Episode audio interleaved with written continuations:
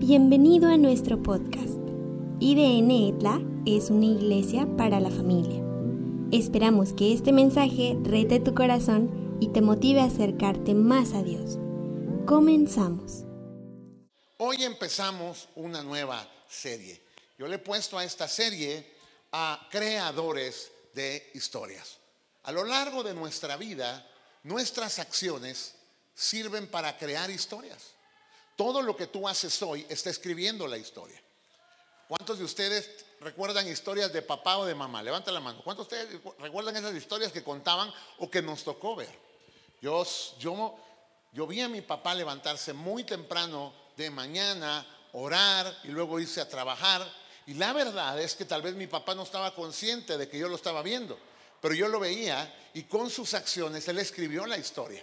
Porque todo lo que yo hago determina muchas cosas en mi vida. Y todos hacemos, todos tenemos historias que crear. La Biblia dice en Romanos capítulo 15, versículo 4, tales cosas, hablando de las acciones de, de personas, se escribieron hace tiempo en las escrituras para que nos sirvan de enseñanza y las escrituras nos dan esperanza y nos dan ánimo mientras esperamos con paciencia hasta que se cumplan las promesas de Dios. Yo quiero que le preste atención a esto. Dice la Biblia, tales cosas se escribieron para que nos sirvan de enseñanza. Amor hermano, hay historias en la Biblia. Tenemos la historia de un David que enfrentó a un Goliat, una historia extraordinaria que nos sigue inspirando. Está la historia de Débora, una mujer que se levanta en un tiempo donde nadie quería asumir el liderazgo y ella se levanta y escribe una canción y ella dice, bueno, pues nadie quería tomar este liderazgo hasta que yo, Débora, me levanté como madre en Israel. Y ella dice, tomé el liderazgo. Conocemos la historia de un Pedro que se tiró al agua y caminó sobre el agua.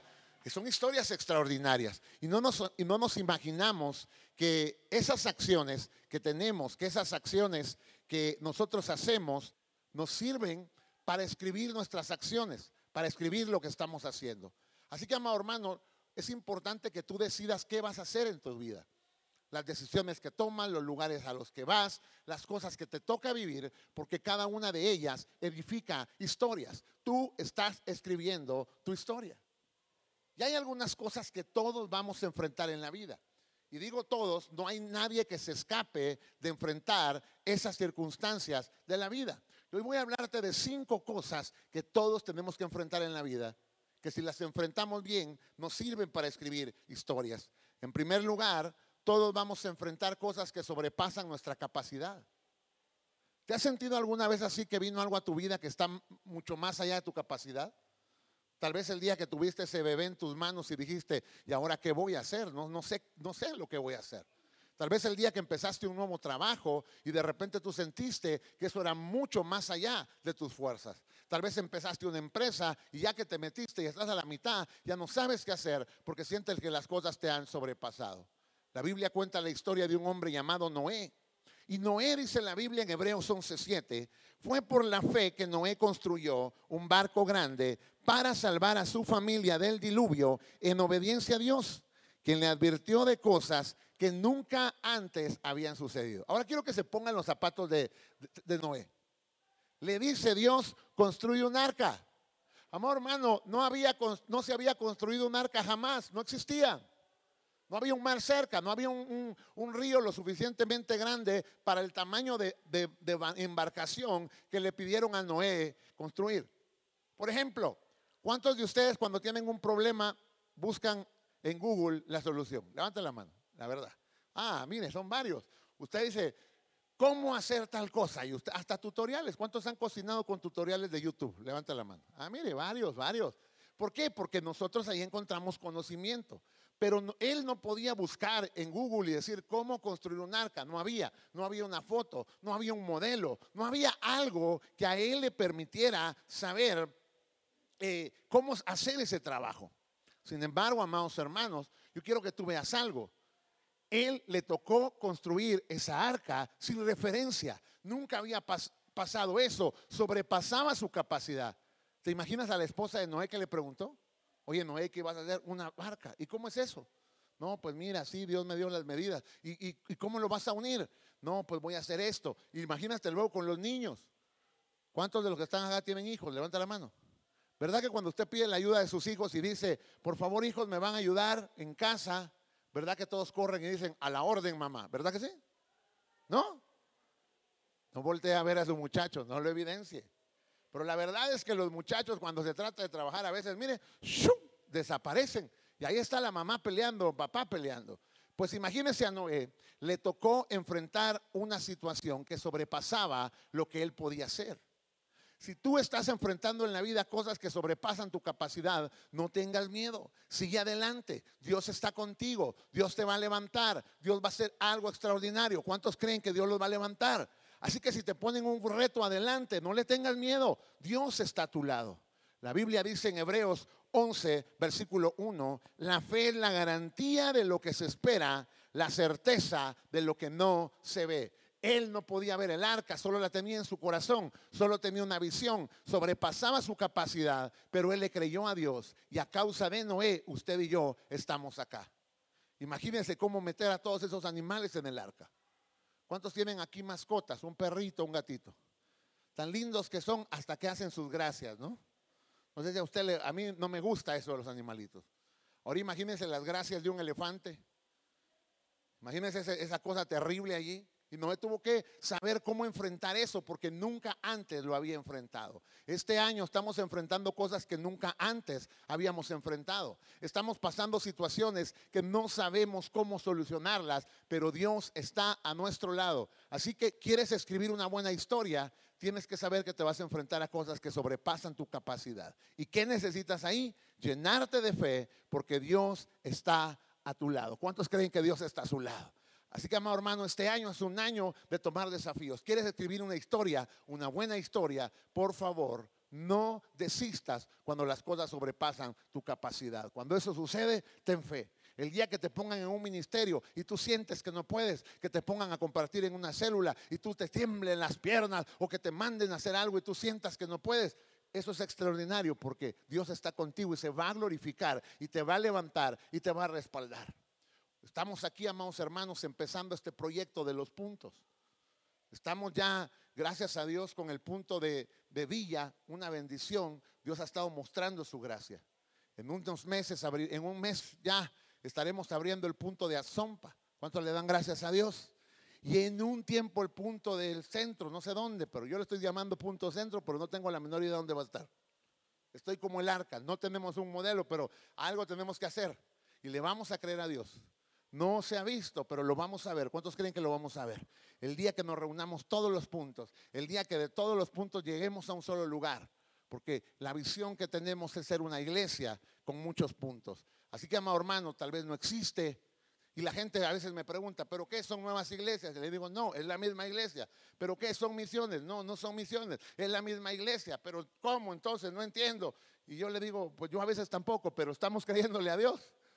Y estamos soñando con este proyecto. Y sabemos que Dios está en medio de esto. Así que vamos adelante. Lo primero es, vamos a confiar en Dios. En segundo lugar, todos enfrentaremos, amor hermano, decisiones. Todo el tiempo estás tomando decisiones. Tú decidiste venir esta noche. Otros decidieron quedarse en casa. Alguien más decidió quedarse descansando. Alguien más decidió ir de paseo. Tus decisiones tienen consecuencia. Escucha bien esto. Todo lo que tú decides tiene consecuencia. El día, ¿cuántos piensan en ese día que tomaron una mala decisión? ¿Cuántos han tomado malas decisiones en su vida? Levanta la mano. Dígame si no son parte de tu historia, porque ahora dices, el día que no fui a la escuela. Y ese día justo hicieron el examen y lo perdí. Y ya no me recibieron. El día que decidí probar esa botella. Y aunque parecía inocente, yo dije, no pasa nada, todo va a estar bien. Ese día me enfrasqué en un vicio que no pude dejar. ¿Qué pasar con esas decisiones que tomamos? El día que decidiste seguir a Cristo. ¿Sabes que cuando te bautizas, eso es lo que haces? Tú no te bautizas, amado hermano, porque estás bien. Tú te bautizas porque estás haciendo un compromiso de seguir a Cristo. No sé cuántos de ustedes han escuchado esa alabanza que dice, he decidido seguir a Cristo. ¿La has escuchado? He decidido, ¿qué dice? Seguir a Cristo. He decidido. ¿Y luego qué dice? No vuelvo atrás, no vuelvo a... ¿A poco no es una decisión extraordinaria esa? Y a veces usted va a sentir ganas de volver atrás, pero usted se acuerda de las decisiones que ha tomado. Dios le dice a Abraham, Génesis capítulo 12, versículo 1, el Señor le había dicho a Abraham, deja tu tierra y a, tus parientes y a la familia de tu padre y vete a la tierra que yo te mostraré. Un día Dios le dice a Abraham, Abraham, vas a dejar el lugar en el que estás, vas a dejar todo lo que tienes y te vas a ir a un lugar que te voy a mostrar. Pero no se lo mostró todavía. Yo no sé por qué a veces Dios nos hace eso. Dice, te voy a bendecir. Y uno quiere ver qué bendición es y Dios dice, ah, ah, ah, ah. Te voy a llevar a un lugar y te voy a bendecir. Sí, Señor, ¿a dónde? Ah, ah, no te voy a decir todavía. Vamos a ir despacio. Amor, hermano, un día tendrás que tomar decisiones. Muchos de ustedes Dios les ha hablado y te ha dicho, sírveme, sírveme. Y tú dices, sí, yo quiero servir a Dios. Sí, lo voy a hacer, pero algún día, mañana, dentro de dos meses, y Dios empujándote diciendo, ¿qué estás haciendo? Yo tengo un llamado para ti. Hace mucho tiempo te hablé y estamos en esa indecisión de seguir a Dios o no, de servirlo o no servirlo. Sabe que a veces Dios bendecirá nuestra vida de una manera extraordinaria y vamos a tener que tomar la decisión de en medio de todo eso, seguir honrando a Dios. Porque, amado hermano, a veces las cosas también se pondrán muy difíciles y vamos a tener que tomar la decisión que en medio de lo difícil que estén las cosas, vamos a seguir a Dios. Abraham tenía que tomar una decisión. Tú y yo tenemos que tomar decisiones. Voy a contarte esta pequeña historia. Hace un tiempo, un hombre de Dios llegó, tomó mis manos, estábamos en un servicio, y me dijo, tengo una palabra de Dios para ti. Yo dije, bueno, pues adelante. Y luego me, y luego me dice, sabes, te vas a ir a otro país.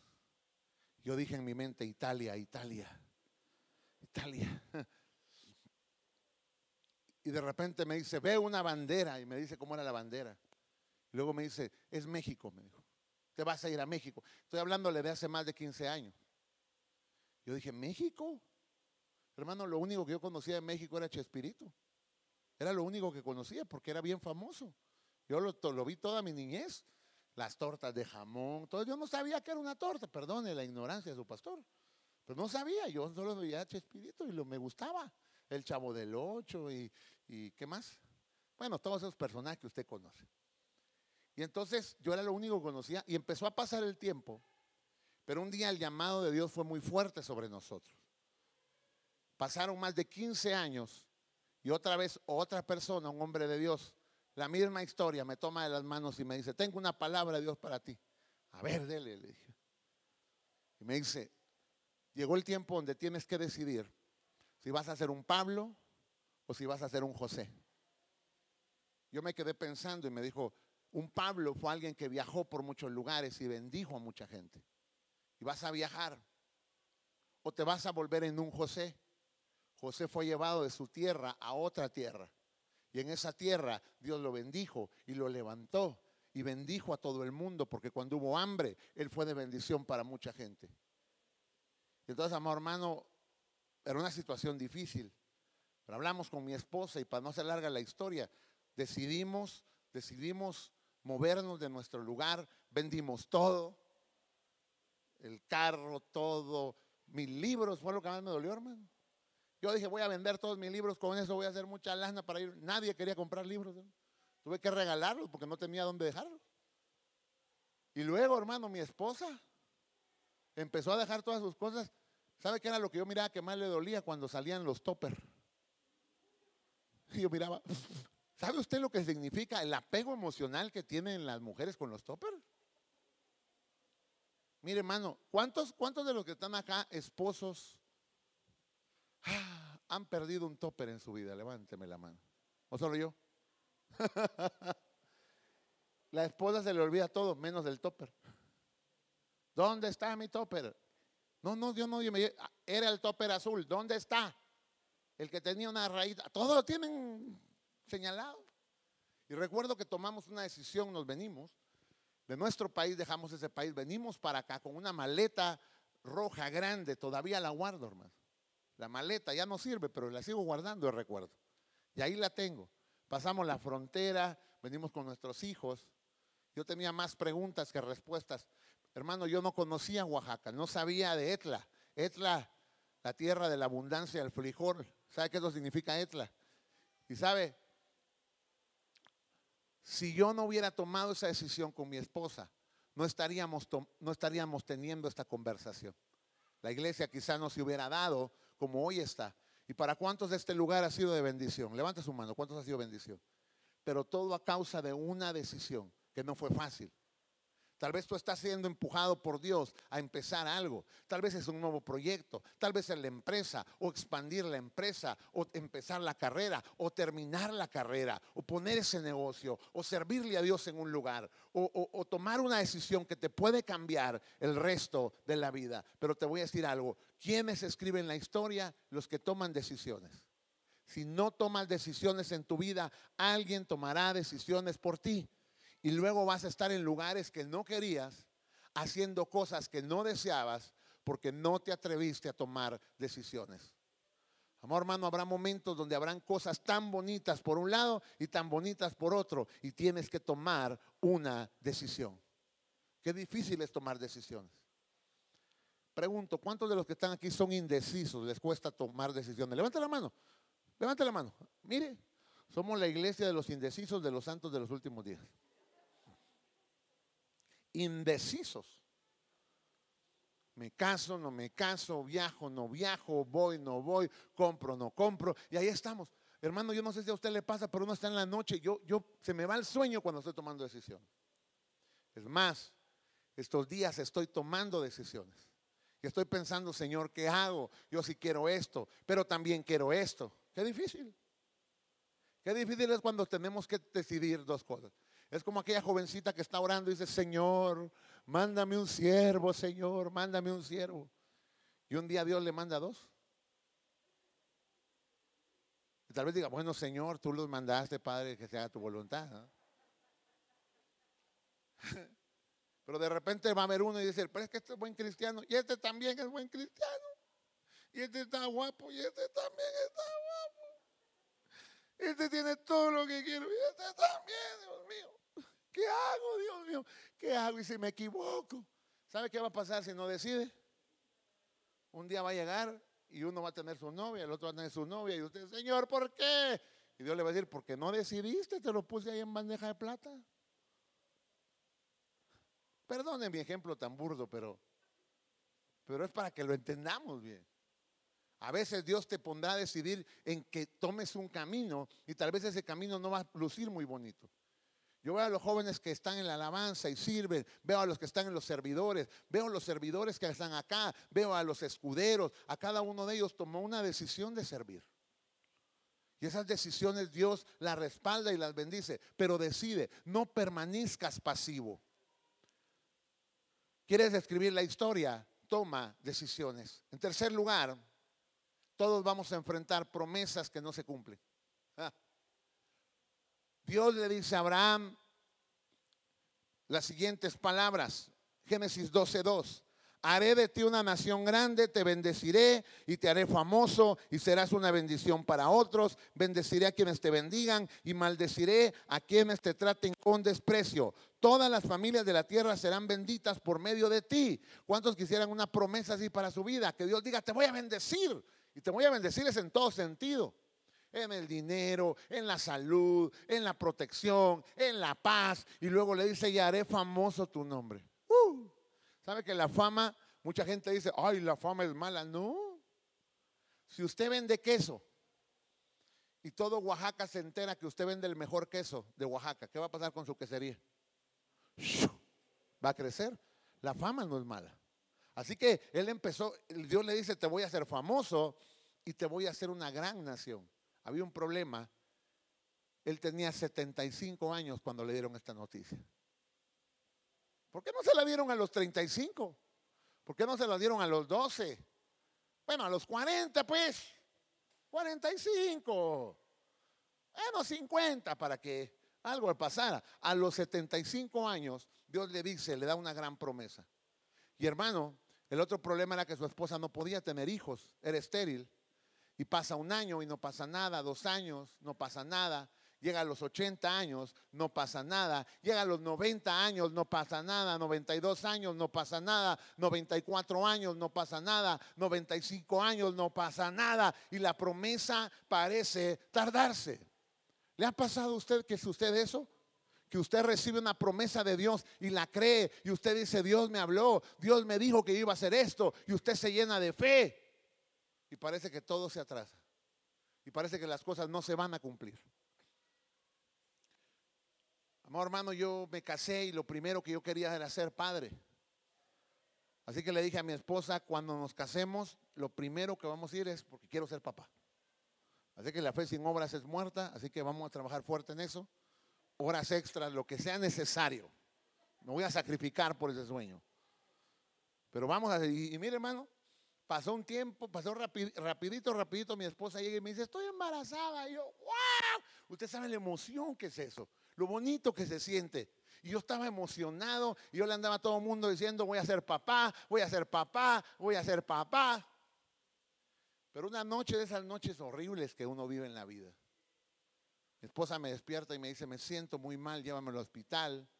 Salimos al hospital, llegamos, corremos, entramos en el hospital, sale una enfermera y la enfermera nos ve y nos dice, su esposa ha sufrido un aborto.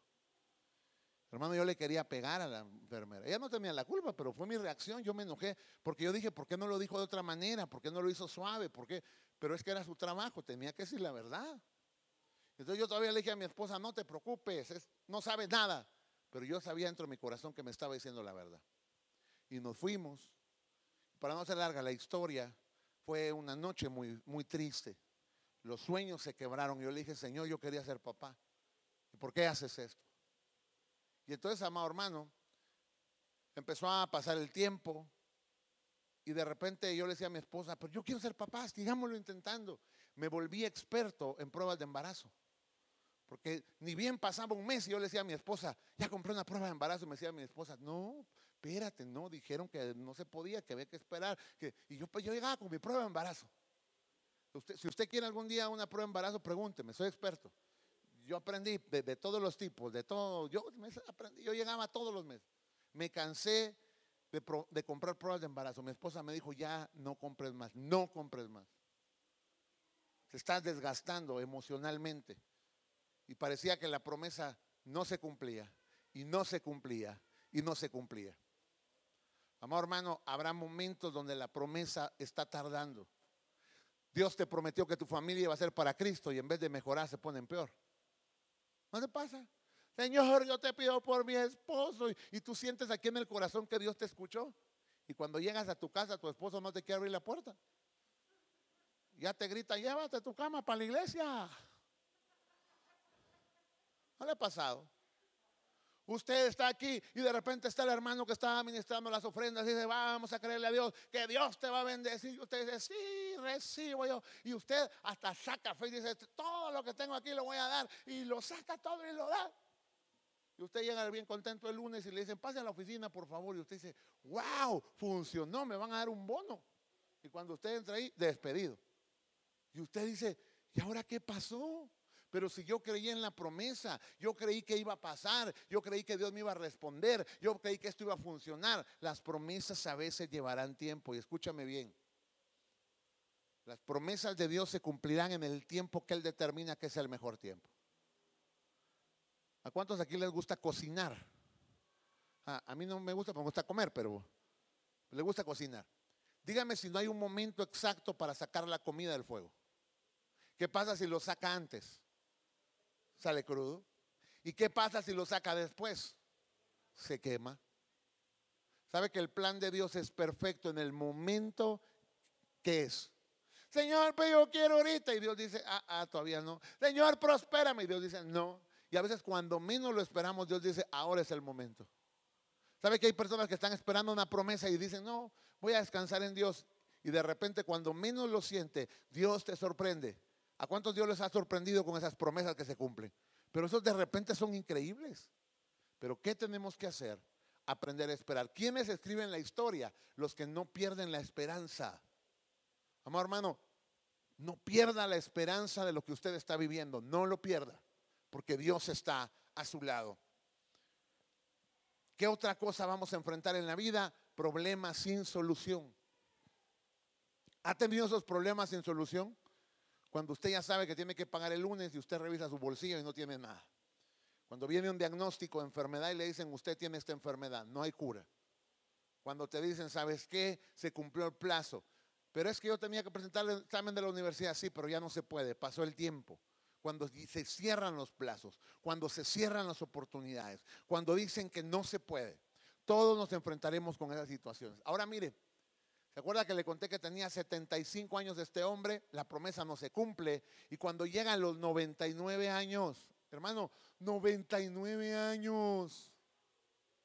Cuando llegan los 99 años, escuche bien, aparece un ángel de Dios. Y ese ángel de Dios le dice, Abraham, Abraham, Abraham, dentro de un año estarás cargando un bebé en tus brazos. Póngase a pensar ese cuadro, el viejito. Todo el mundo cuando lo viera en la escuela, ¿qué le iban a decir? Ahí viene tu abuelito, le iban a decir al niño. Ya estaba viejito. 99 años y le prometen un hijo. Y sabe que, curiosamente, no sé por qué pasó, no sé, no sé, hay que preguntarle a esta mujer cuando lleguemos al cielo. Pero ¿sabe qué, sucedió? Sara estaba escuchando la conversación del otro lado de la cortina. No sé por qué estaba ahí, pero ahí estaba. Muy raro, ¿no? Muy raro, ¿no? Pero ahí estaba. Y cuando ella escuchó, cuando ella escuchó que el ángel dice, vas a estar teniendo un bebé, se lanza su carcajada. Y mire qué dice la viejita habré de tener yo deleite todavía con mi marido. Mire lo que está pensando esta viejita. Pero sabe que ella estaba pensando una realidad. Ella estaba diciendo, pero es que mi viejito ya, buena onda, buena onda, pero ya se le pasó el tiempo. Y yo, ya, ya se pasó el tiempo. Soy estéril y en el tiempo que podía haber dado a luz un bebé, ya pasó ese tiempo. Imagina usted cuando le dicen vas a tener un bebé y diciendo,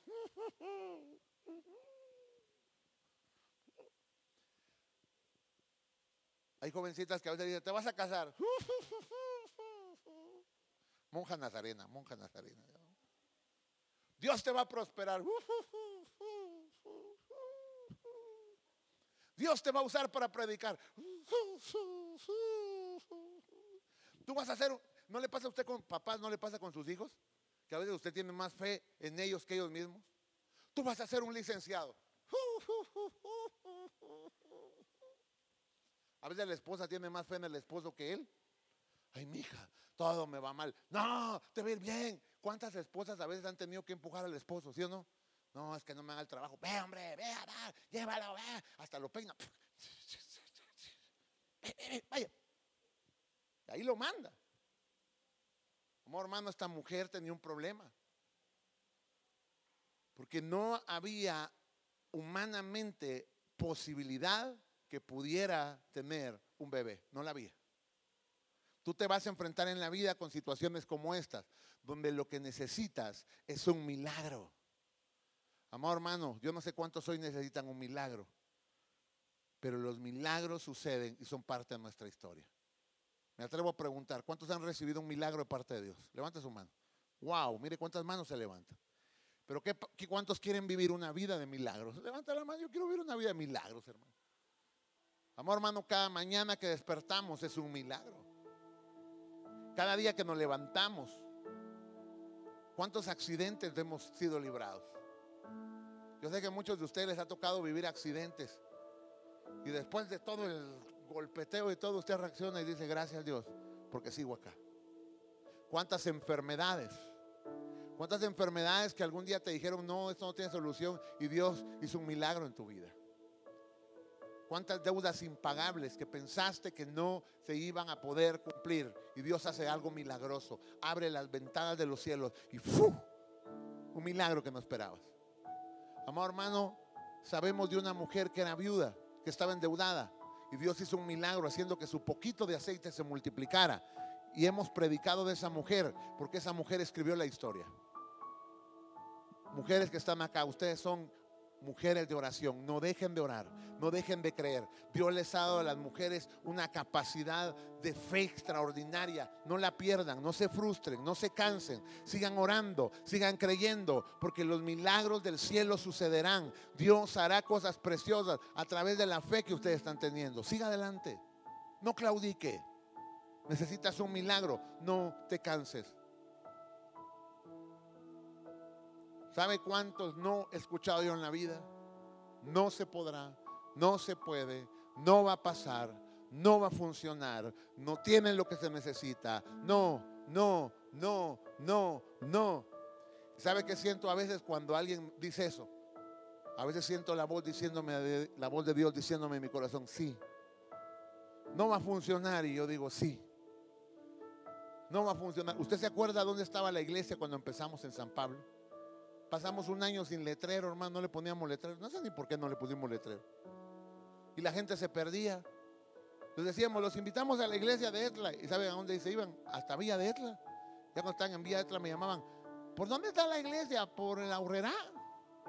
Yo decía, no, este regrese así un poquitito y métase para San Pablo. Y cuando llega ahí, ahí lo vamos a ir a buscar a la esquina. Yo me acuerdo que muchos de ustedes, de los hermanos con los que empezamos, salían a la esquina. Ya le decíamos, donde vea un barbudo guapo, ahí es. Ya la gente rapidito, hermano. Contra todos los pronósticos no se puede. Hay gente que me dijo, usted no, no va a cantar nunca. No va a tocar un instrumento.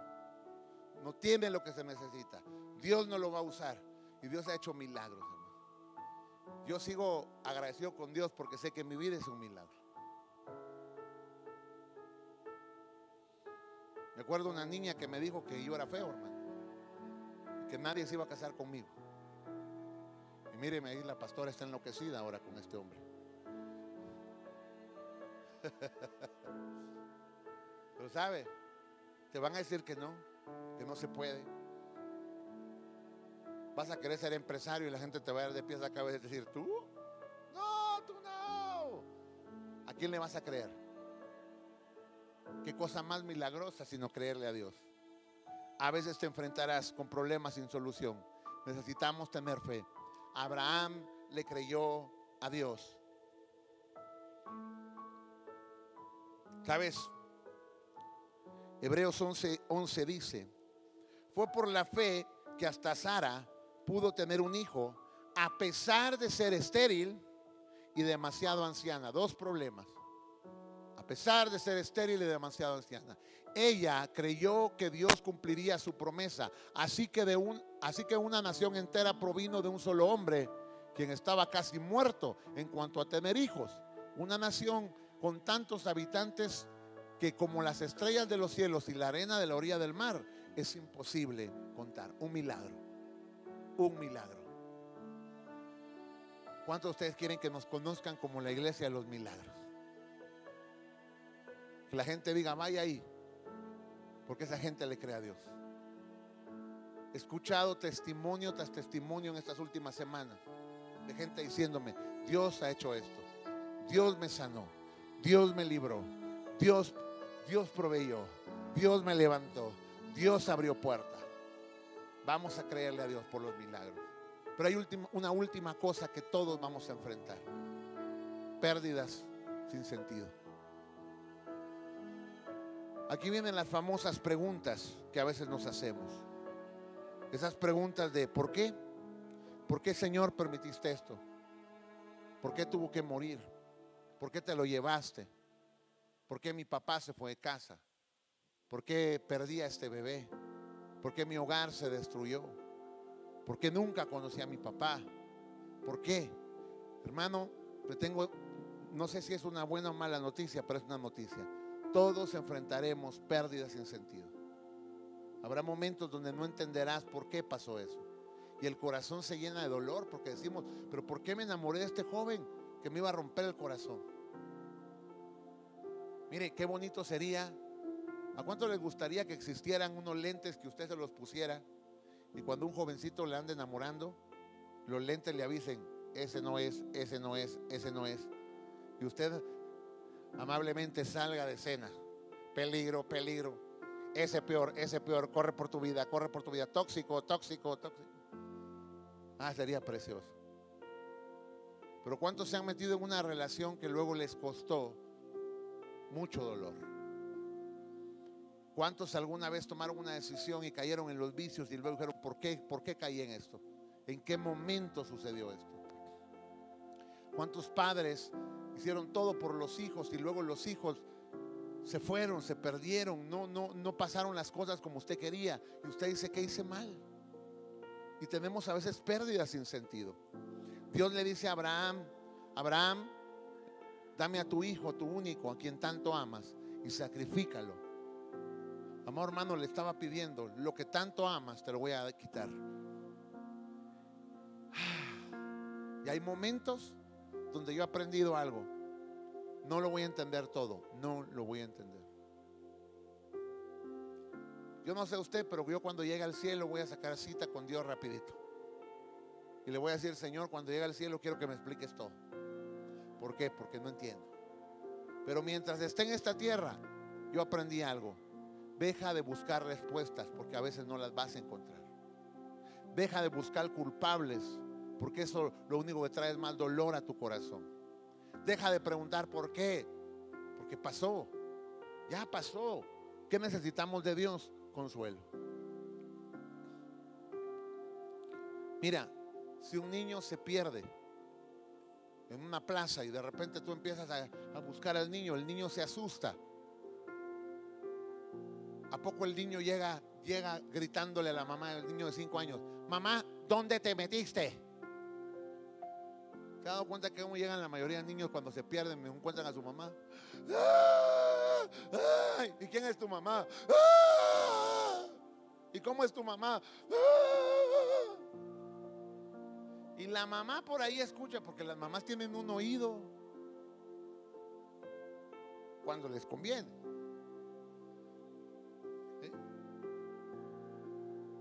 Ese llanto, ese llanto, es de mi niño. Y ahí va la mamá corriendo, mi hijo, ¿dónde estás? Y el niño grita más duro en vez de decir mamá. ¡Ah! Y cuando mamá lo encuentra, ¿qué hace ese niño? ¿Qué hace, qué hace ese niño? Empieza a hacerle preguntas a mamá. Mira, mira, mira, para empezar, ¿dónde estabas? Soy un niño de cinco años. ¿Qué irresponsable eres, mamá? ¿Verdad que no? Ese niño llora y cuando encuentra a mamá, ¿qué hace? La abraza con fuerza. ¿Sabe por qué? Y yo no he visto de los niños chiquitos. ¿Qué hacen? Levantan sus manitas. ¿Por qué levantan sus manos? ¿Qué quieren? Que papá los levante y los abrace. ¿Sabes qué hay que hacer en el dolor? ¿Sabes qué hay que hacer en las pérdidas? En vez de estar haciendo preguntas, corre a los brazos de Dios y ve por consuelo. Ve por consuelo. Porque a veces no encontrarás respuestas, pero sí consuelo de Dios que te ama. Como esa mamá que agarra a ese niño y lo abraza y se ha dado cuenta que mamá lo pone acá y ese niño ¿qué hace? Se acurruca. En el regazo de mamá empieza solo a sosollar. Y mamá,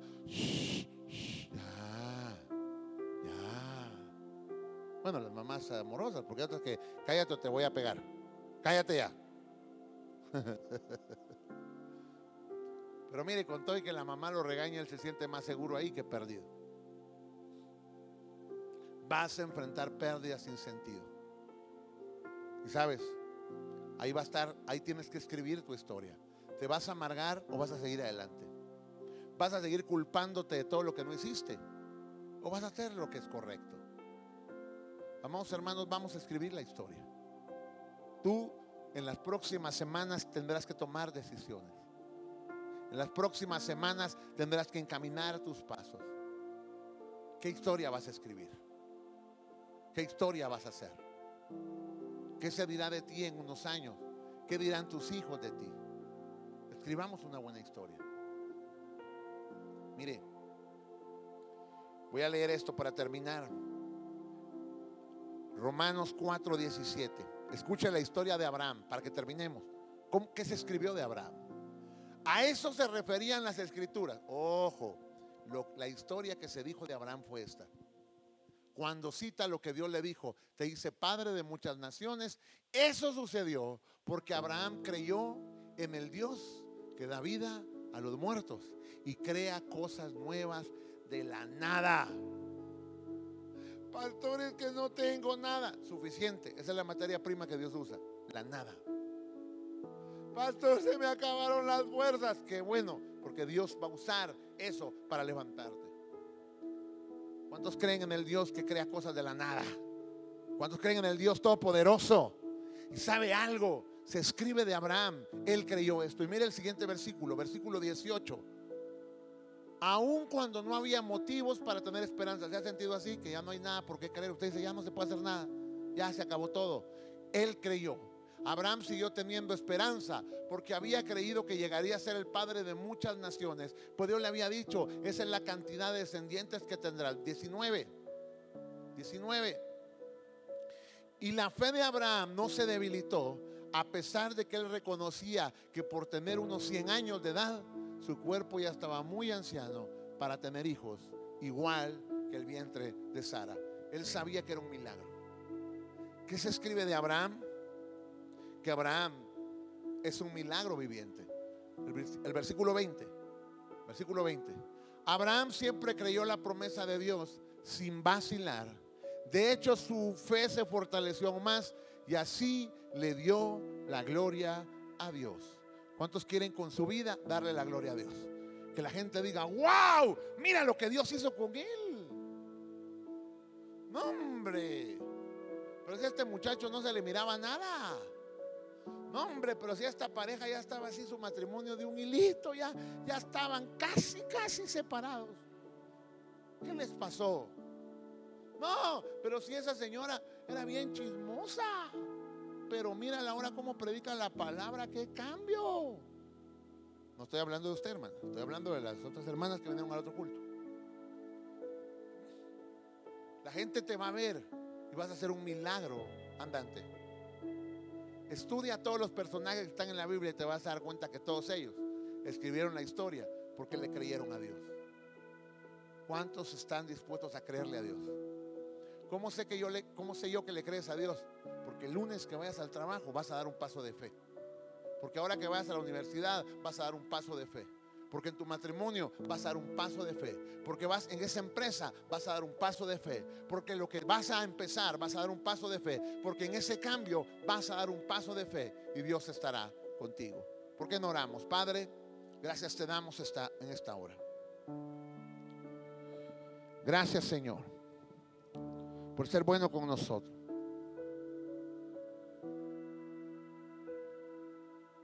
Hoy reconocemos, Señor, que tu bondad está sobre nuestras vidas.